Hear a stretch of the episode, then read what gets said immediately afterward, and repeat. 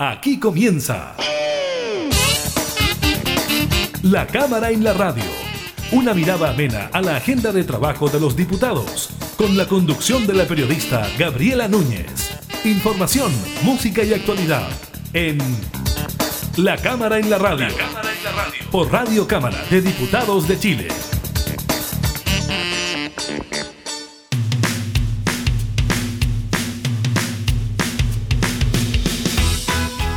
¿Cómo están? Bienvenidas y bienvenidos a una nueva edición de la Cámara en la Radio. Estamos, como siempre, junto a ustedes entregando información legislativa y temas de actualidad. En esta oportunidad estaremos conversando con el segundo vicepresidente de la Cámara, el diputado Rodrigo González, a dos años del estallido social del 18 de octubre del año 2019. ¿Se conmemora? ¿No se conmemora? ¿Qué ha pasado desde ese momento a la fecha? Plebiscito de por medio, convención constitucional, presos de la revuelta, indagaciones judiciales que tampoco llegan a buen término. Por ejemplo, lo que ocurrió con las estaciones del metro. Así que estaremos con eso también sobre el aumento de casos COVID-19, el más importante en los últimos tres meses le contaremos sobre una serie de hechos de violencia en la macrozona sur en medio del estado de excepción y de las proyecciones del Banco Mundial sobre la baja de la pobreza en Chile durante el año 2021. Iniciamos la cámara en la radio.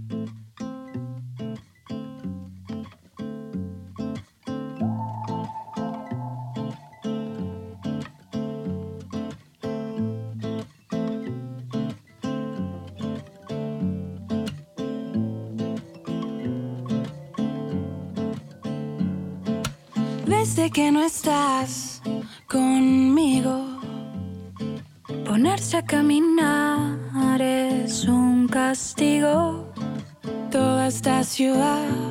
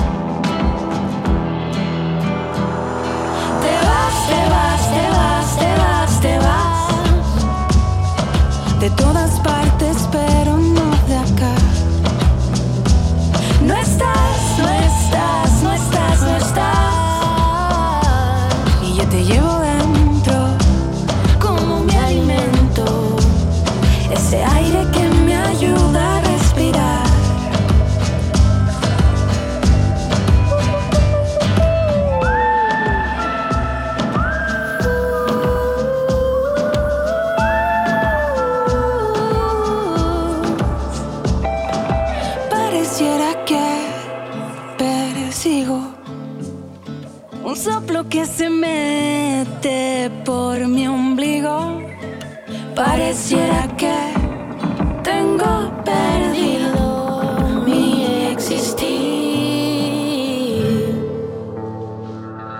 Bandejón central, Alameda, estatua militar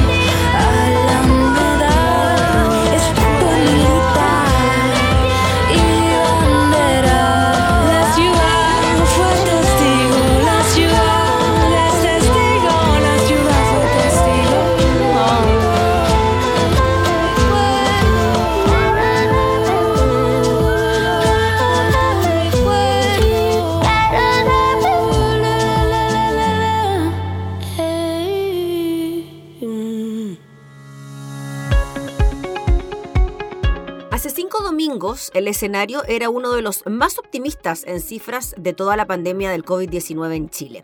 A nivel nacional, el 12 de septiembre, los siete días previos registraban 3.037 casos nuevos y la región metropolitana la cifra era de 1.477 contagios. Eran los mejores números desde abril del año 2020, en momentos en que aún los brotes no alcanzaban la magnitud que tendrían después. Y además el escenario de amplia vacunación se sumaba a los análisis. Pero 35 días después, la preocupación vuelve de la mano del factor de los nuevos contagios. Con 1.562 casos a nivel nacional informados este domingo por el Ministerio de Salud, la semana se cerró con 8.658, la mayor cantidad desde la semana del 25 de julio, con 9.276 casos. Y el alza es empujada con fuerza por las cifras de la región metropolitana, que registró en este mismo periodo 5.187 contagios. No solo es más de tres veces lo que marcaba hace cinco semanas atrás, lo que da cuenta de la velocidad con la que ha avanzado el brote, sino que en este caso es el peor número desde la semana del 11 de julio, es decir, en más de tres meses. Con una positividad que superó el 2% en el país en los últimos seis días, una cantidad de casos activos confirmados que alcanzó los 7.504, el mayor número desde el 1 de agosto pasado, y más de 5.000 nuevos casos en los últimos tres días, algo que no ocurría desde el 24, 25 y 26 de julio pasado, la inquietud sobre un potencial nuevo brote y sus eventuales consecuencias es imposible de evitar. Así lo reconoció el ministro de Salud Enrique París, quien dejó abierta la puerta a volver a alguna de las medidas y decisiones que se discontinuaron tras la mejora en los índices, en caso de que estos sigan empeorando. Según consigna el diario La Tercera y en una entrevista con CNN Chile y Chilevisión, el ministro París dijo que no ha habido ningún deterioro en la capacidad de testeo y trazabilidad, tampoco en el aislamiento. Sin embargo, la pregunta obvia es, si vuelven a aumentar los casos o tenemos un aumento muy significativo de casos, ¿vamos a retrotraer nuestras medidas? Por supuesto que sí, dijo el ministro. Si es necesario, volveremos a pedir un mayor concurso de la atención primaria, pero recordemos que la atención primaria tiene otra cosa que hacer. Tiene que seguir con la vacunación, tiene que volver a retomar los controles. Eso sí, el ministro de Salud defendió que hay otros indicadores que se mantienen más estables o en baja, como el ingreso de casos a las UCI o los fallecimientos, por ejemplo. Durante el día domingo hubo 382 pacientes registrados en la primera estadística y 12 decesos confirmados vinculados al COVID. Y el ministro atribuyó esto directamente al éxito de la estrategia de vacunación. Los que están cayendo a la UCI, que son muy pocos afortunadamente, son en un 100%, me atrevo a decir, gente que no se ha vacunado, que no tiene la vacuna puesta en dos dosis o que solo tiene una. Esa gente corre peligro de morir porque no se ha vacunado. Tienen que tomar conciencia de ello, dijo el ministro, porque además ponen en peligro a sus familiares, pueden transmitirle el virus a los niños que todavía no están vacunados y obviamente enfermarlos. ¿Qué pasa en la región metropolitana? El problema es la velocidad del brote. La cantidad de casos nuevos a nivel nacional se duplicó al comparar las últimas tres semanas y para la región metropolitana la estadística es más compleja porque esto ocurrió en las últimas dos semanas. De hecho, hay comunas de la capital que han tenido un fuerte aumento de casos activos en los últimos siete días. De acuerdo a la información disponible por el MinSal a través de la plataforma Datos COVID-19 del Ministerio de Ciencias correspondiente al sábado 16 de octubre, cuatro municipios del Gran Santiago duplicaron sus contagios en esta condición en la última semana. Se trata de La Cisterna, Pedro Aguirre Cerda, Renca y Recoleta. En tanto, otros siete subieron más del 50% en casos entre una semana y otra, entre ellos San Ramón, Vitacura, Las Condes y Quilicura. Si se analiza en cambio la tasa de incidencia de casos activos por cada 100.000 habitantes, 24 de las 52 comunas aparecen por sobre la tasa 50, uno de los valores que a nivel global se considera como estándar para medir una baja cantidad de contagios. Es, por ejemplo, la cifra que se declara como objetivo en España para mantener la expansión del virus bajo control. Los cinco municipios con mayores tasas de incidencia en la región metropolitana son Alhué, Quinta Normal, María Pinto, San Joaquín y Renca. Y a continuación los que siguen para completar los 10 primeros son Cerro Navia, El Monte, San Miguel, Pudahuel y Padre Hurtado. El bloque por lo general apunta a tres zonas, norponiente del Gran Santiago, comunas rurales y dos municipios que son la puerta de entrada geográfica a la zona sur de la capital. Con dichas cifras, tanto globales como de la región metropolitana, la pregunta inicial es si se comportará la expansión del virus en los próximos días o cómo se comportará.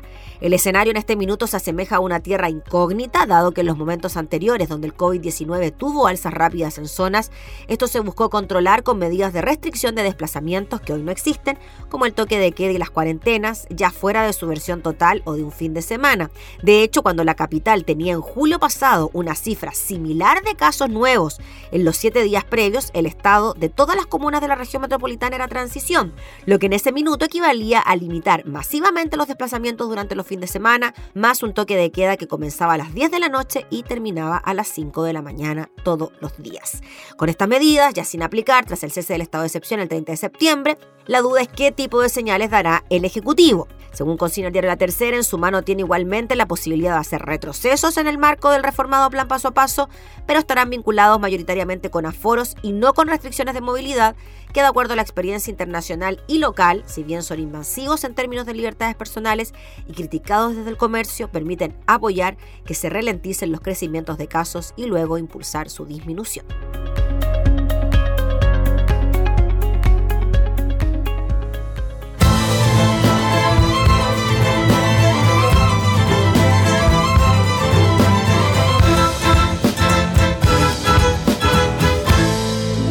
Qué triste fue decirnos adiós cuando nos adorábamos más. Hasta la golondrina migró, presagiando el final. Qué triste luce todo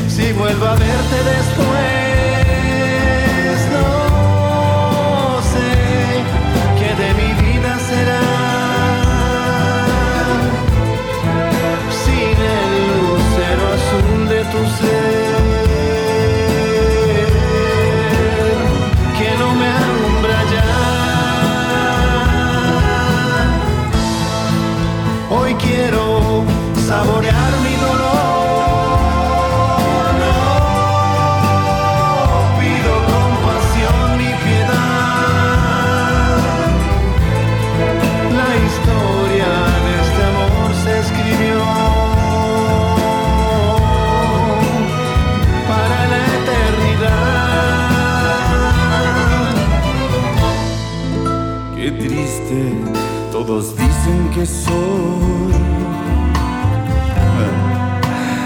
que siempre estoy hablando de ti. No saben que pensando en tu amor, en tu amor.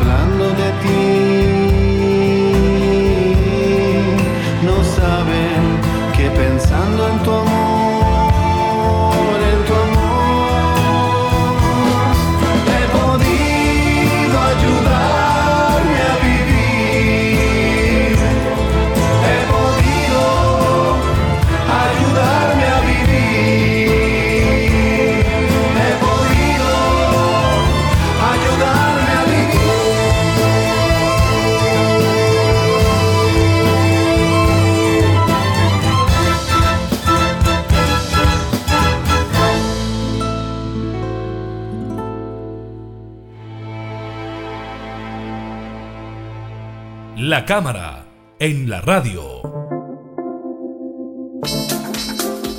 Durante esta jornada se conmemoran dos años del estallido social del 18 de octubre del año 2019, un estallido social que terminó convirtiéndose en eh, un llamado a reformar la constitución, a escribir una nueva constitución por medio de un plebiscito que ahora ya está generando resultados. La convención está funcionando, está trabajando y se está comenzando la redacción de la nueva Carta Fundamental. Vamos a hablar de este tema con el diputado Rodrigo González, segundo vicepresidente de la Cámara. ¿Cómo está, diputado? Muchas gracias por recibirnos. ¿Cómo estás, Gabriela? Un gusto de conversar contigo y con todas y todos los, las personas que ven nuestra televisión. Gracias, diputado, por conversar junto a nosotros.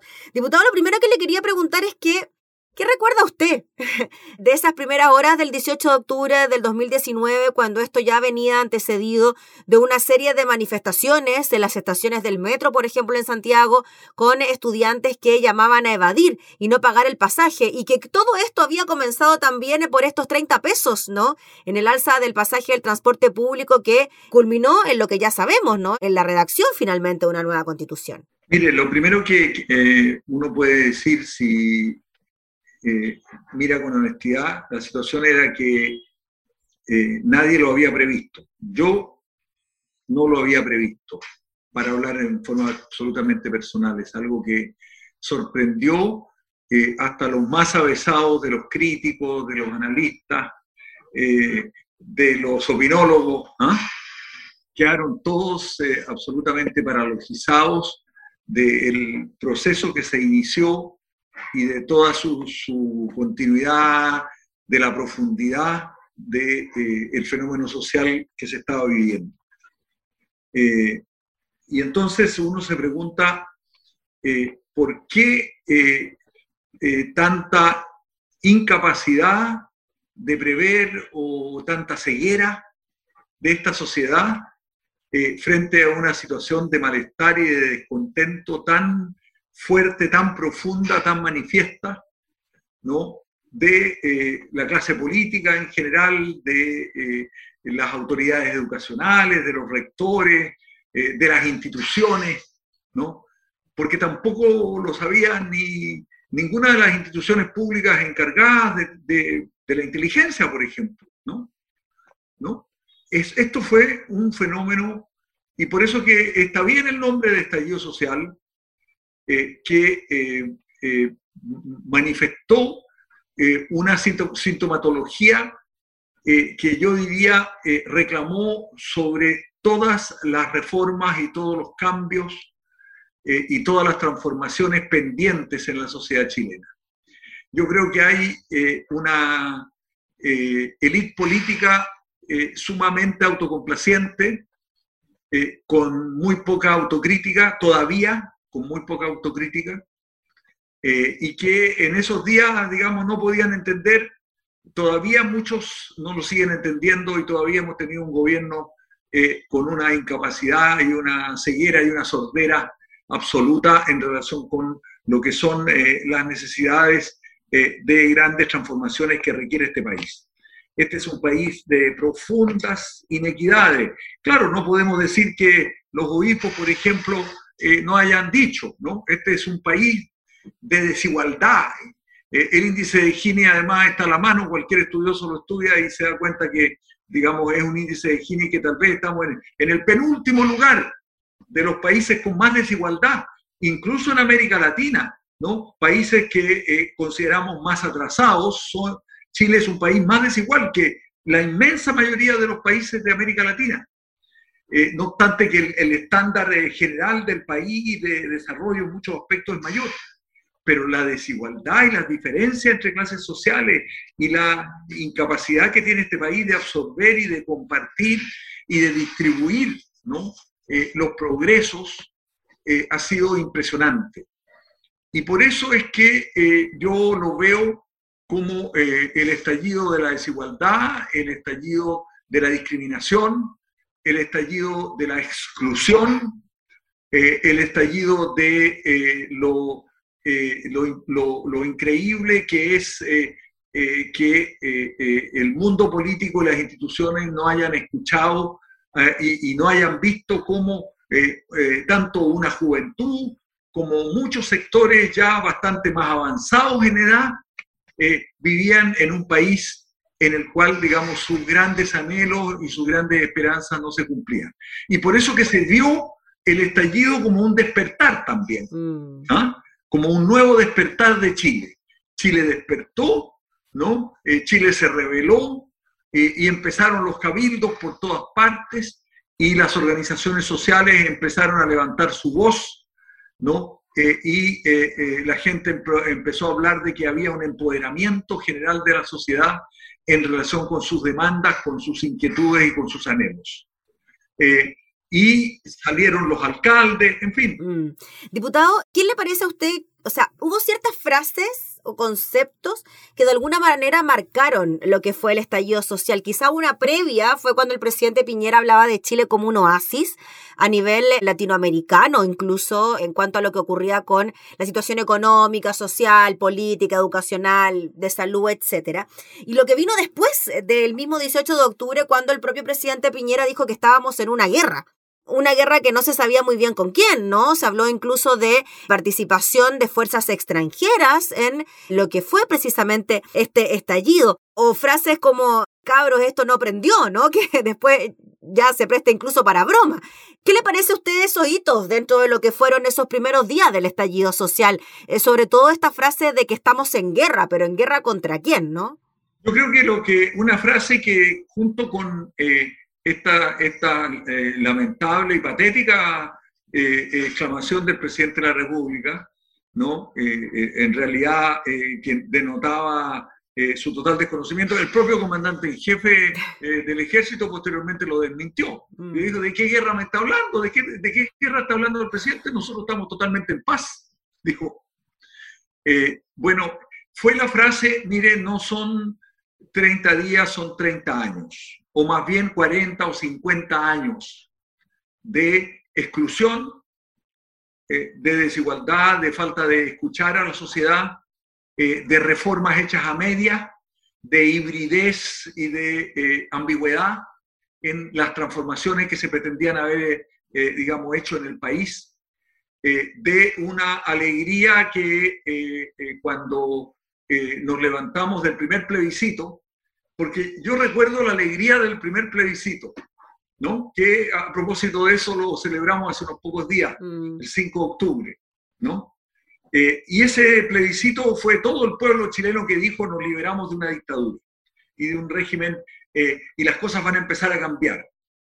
Y eh, perdió el dictador, perdió la opresión, perdió la posibilidad, digamos, de que eh, eh, a cualquiera se lo llevaran eh, detenido sin ninguna explicación, el imperio secreto de los poderes fácticos y de una policía que actuaba sin Dios ni ley, ¿no?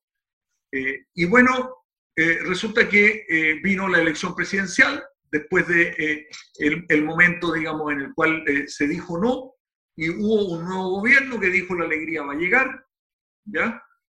Eh, y resulta que las reformas eh, fueron muy lentas. Eh, y todavía había, digamos, un, un, cerrojo en la sociedad que era la constitución, ¿no? y que impedía que una mayoría parlamentaria también hiciera muchos cambios que efectivamente quiso hacer, pero donde, donde yo creo que tampoco hubo la voluntad suficiente, porque muchas de las leyes que se presentaron y que no tuvieron mayoría y decían no están los votos, y esa misma mayoría democrática que quería cambiar las cosas eh, eh, se quedaba tranquila.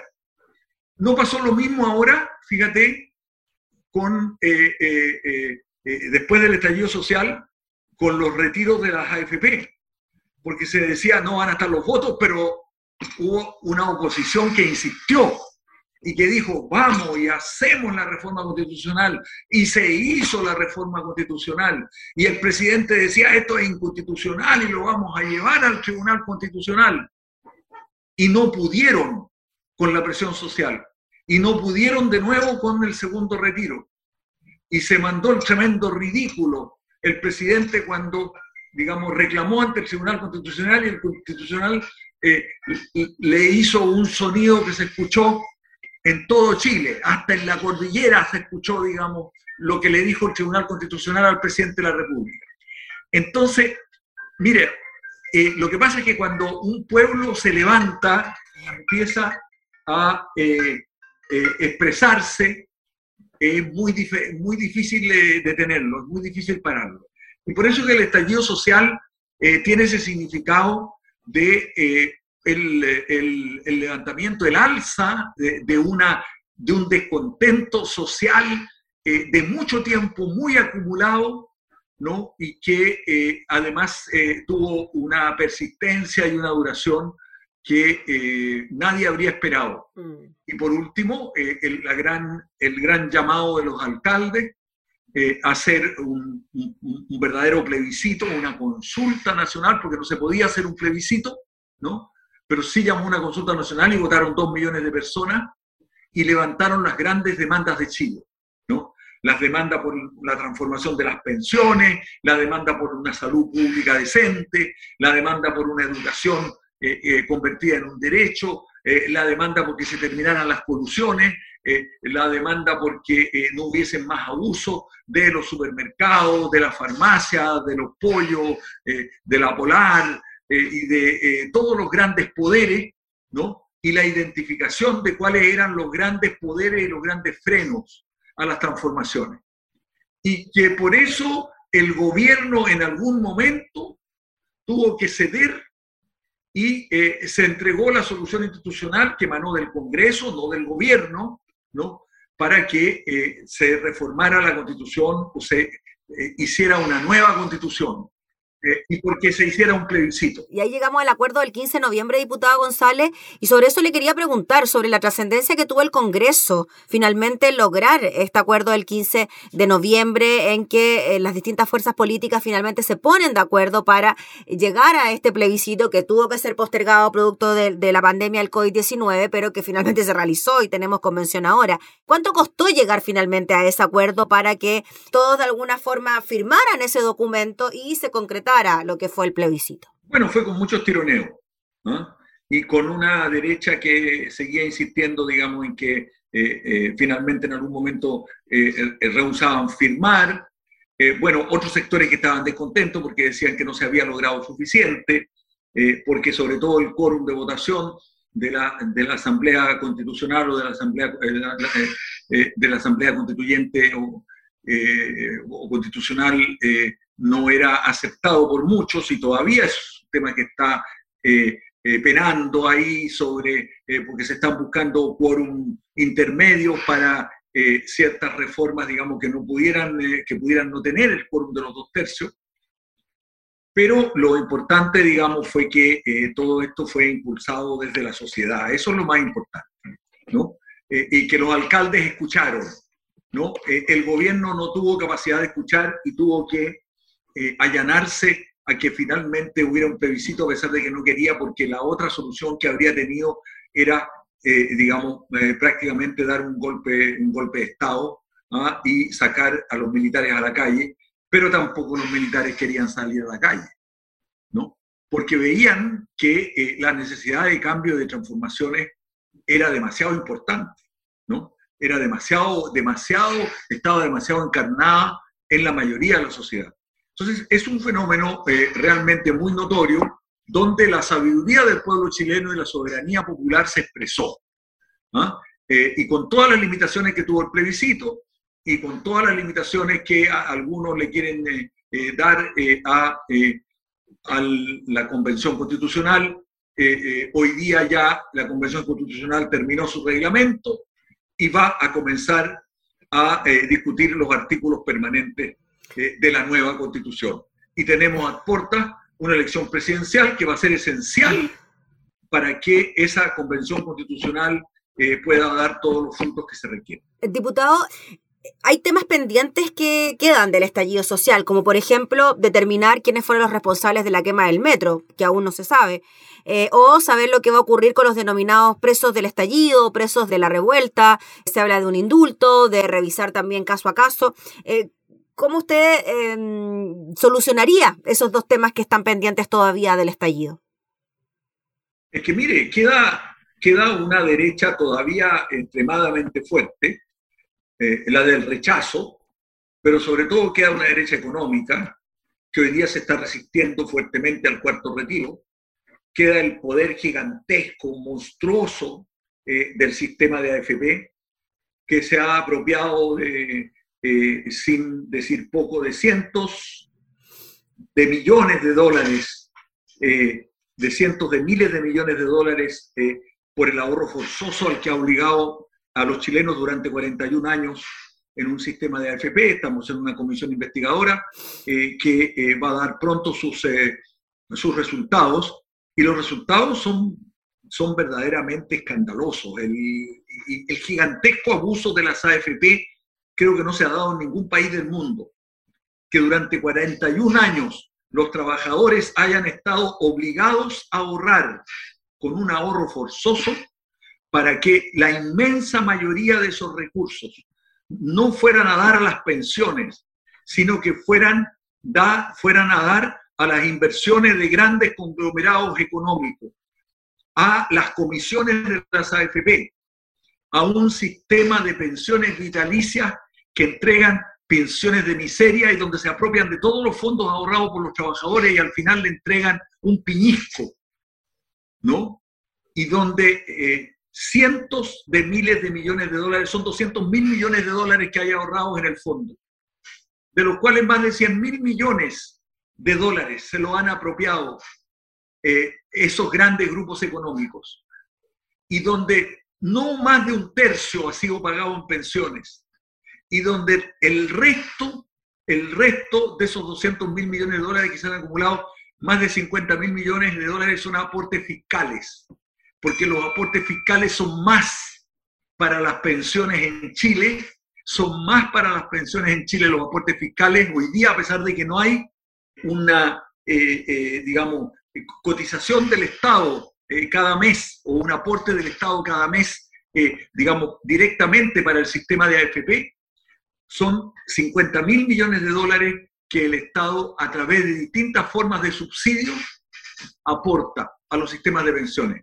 sea bajo la forma de la pensión básica solidaria, del pilar básico solidario, de las, pensiones de vejez o de, de los aportes de vejez y sobrevivencia, y de las distintas formas de subsidio que existen en el sistema.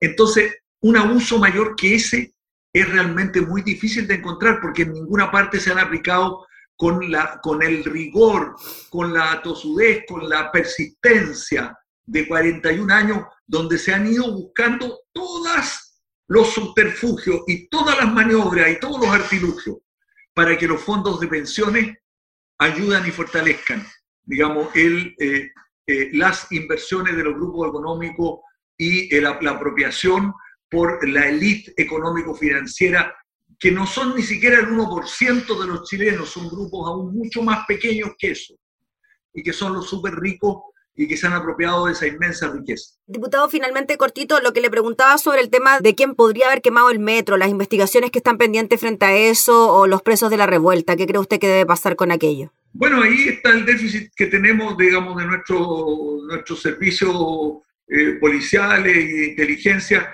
que son súper buenos para reprimir a la gente cuando se está manifestando pacíficamente eh, y llegan, digamos, a que eh, muchos de los detenidos hayan estado un año sin tener derecho a justicia, ¿no? pero que no son incapaces, que son incapaces de dar razón y de haber investigado eficientemente, digamos, cuáles pudieron haber sido las causas eh, de eh, eh, esos, esa intervención que parece ser, todo lo indica, una intervención muy sistemática, muy consciente, muy deliberada y muy organizada ¿ah? sobre las estaciones del metro.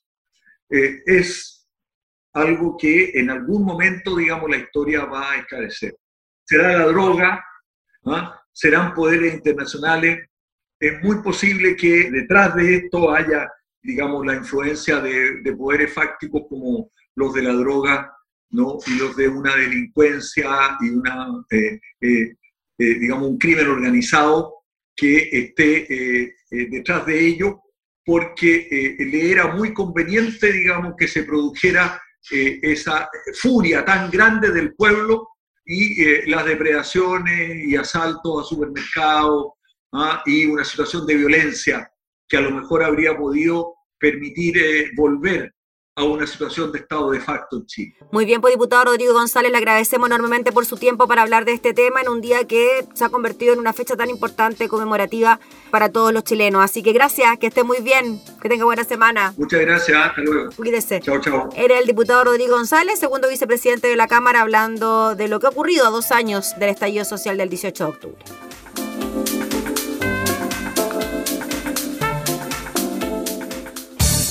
Información parlamentaria, entrevistas, música y actualidad. Todo esto y mucho más en La Cámara en la Radio. La Cámara en la Radio. Con la conducción de la periodista Gabriela Núñez.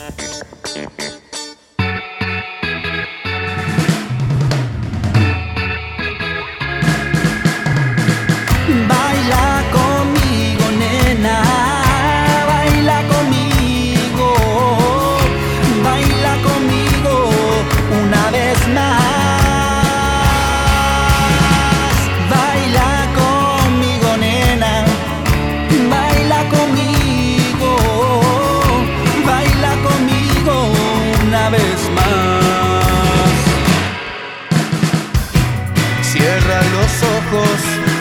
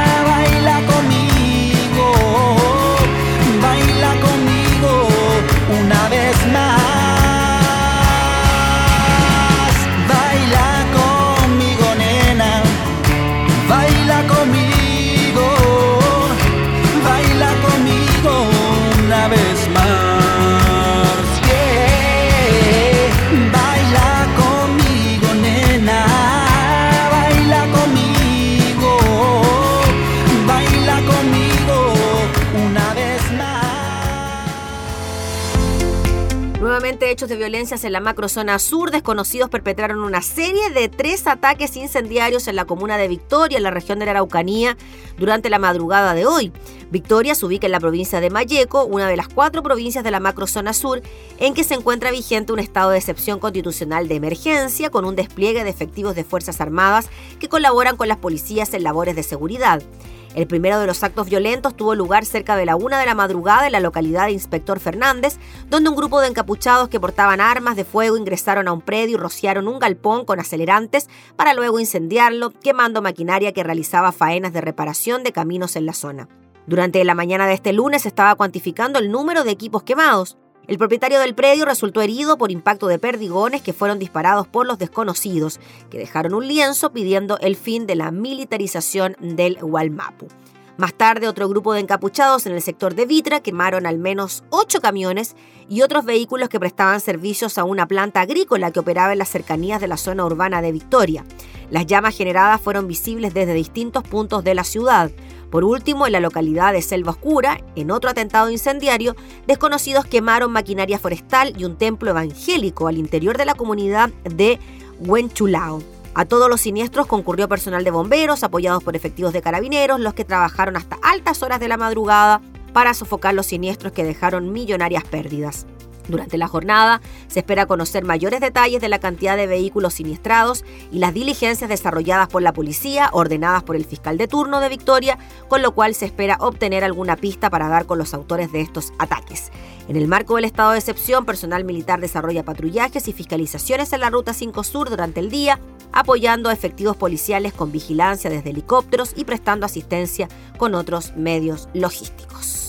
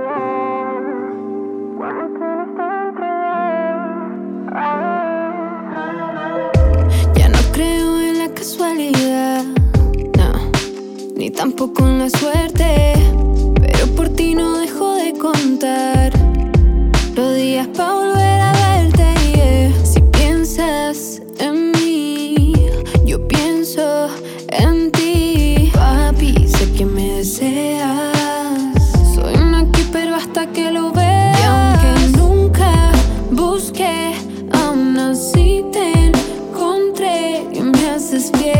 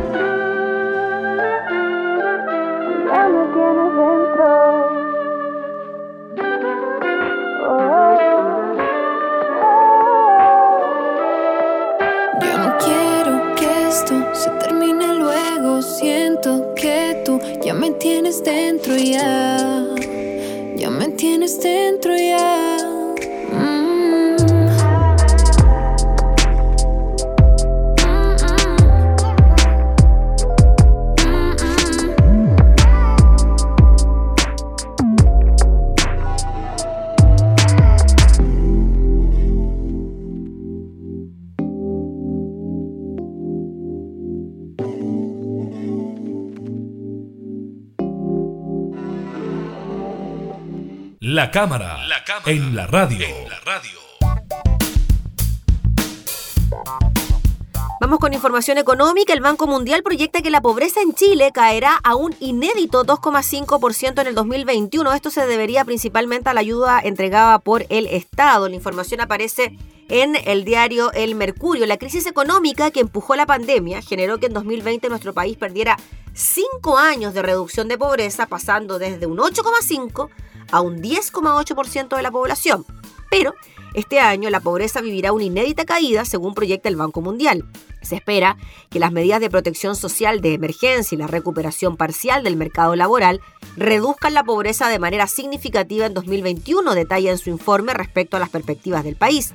De hecho, de acuerdo al estado de la Hacienda Pública que elabora el Ministerio de Hacienda en el marco de la ley de presupuesto, solo al considerar el ingreso familiar de emergencia 2020, el Estado desembolsó 3.593 millones de dólares, beneficiando a 8,2 millones de personas. Y para este 2021 se espera que las transferencias lleguen a 21.296 millones de dólares, correspondiente a 16,2 millones de personas. Así, la entidad, con datos preliminares que podrían variar al cierre del año, proyecta que la pobreza nacional disminuya de 10,8% a 2,5%, pero también el fuerte aumento de los ingresos no laborales de las familias pobres y vulnerables reduciría el coeficiente de Gini, indicador que permite medir la desigualdad, de un 0,44 a un 0,39% en 2021. Pese a este positivo panorama, en un escenario donde se retiren los programas de emergencia, la pobreza nacional debería empinarse a un 9,5% el próximo año y a un 8,8% en 2023, superando incluso el nivel pre-pandemia. Según el Banco Mundial, la caída que se estima en la pobreza es solo en el corto plazo en 2021. Explican que en la actualidad se proyecta un crecimiento del PIB de alrededor de un 11% en este año y las estimaciones de pobreza se basan en estas, que a su vez se utilizan para estimar las proyecciones de la recuperación del mercado laboral y en simulaciones de las medidas de emergencia implementadas durante este año. El gobierno ha desplegado una masiva ayuda fiscal. De hecho, el costo directo de las medidas de emergencia se estima en más del 9% del PIB en 2021, según analiza el banco en su reporte. Sin embargo, advierten que es probable que la masiva ayuda fiscal sea retirada a partir del 2022 para retomar una senda de déficit y deuda pública sostenible. Asumiendo que las medidas de emergencia son retiradas a partir del próximo año, se espera que la economía recupere los niveles de pobreza prepandemia a partir del 2023.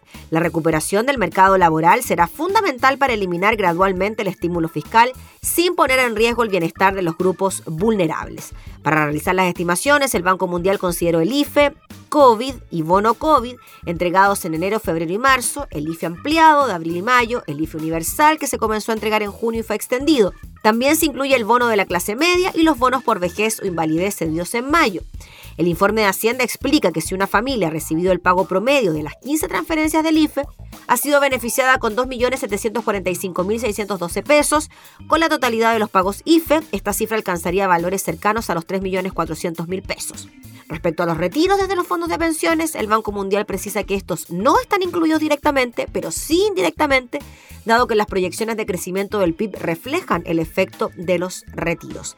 La economista y presidenta de la Fundación de la Superación de la Pobreza, Andrea Repeto, plantea que la marcada recuperación de la actividad económica y del empleo en comparación con la crisis del 2020 explica que los hogares cuenten con más ingresos y se reduzca la pobreza monetaria. A ello hay que agregar los importantes apoyos fiscales que está recibiendo buena parte de la ciudadanía hoy. Esta estimación no toma en cuenta, sin embargo, dijo, otros aspectos relevantes que se miden en la pobreza multidimensional y que van a ser más difíciles de recuperar después de la crisis sanitaria, como el rezago escolar y el acceso oportuno a atenciones de salud.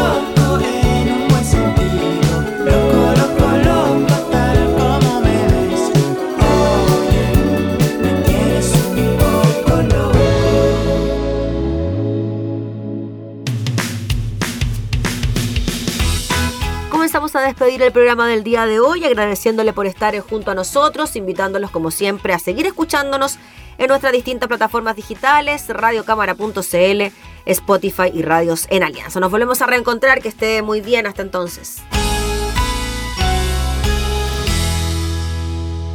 Hemos presentado La Cámara y la Radio, una mirada amena a la agenda de trabajo de los diputados. La Cámara en la Radio, con la conducción de la periodista Gabriela Núñez. Información, música y actualidad en Radio Cámara de Diputados de Chile, acercando las leyes.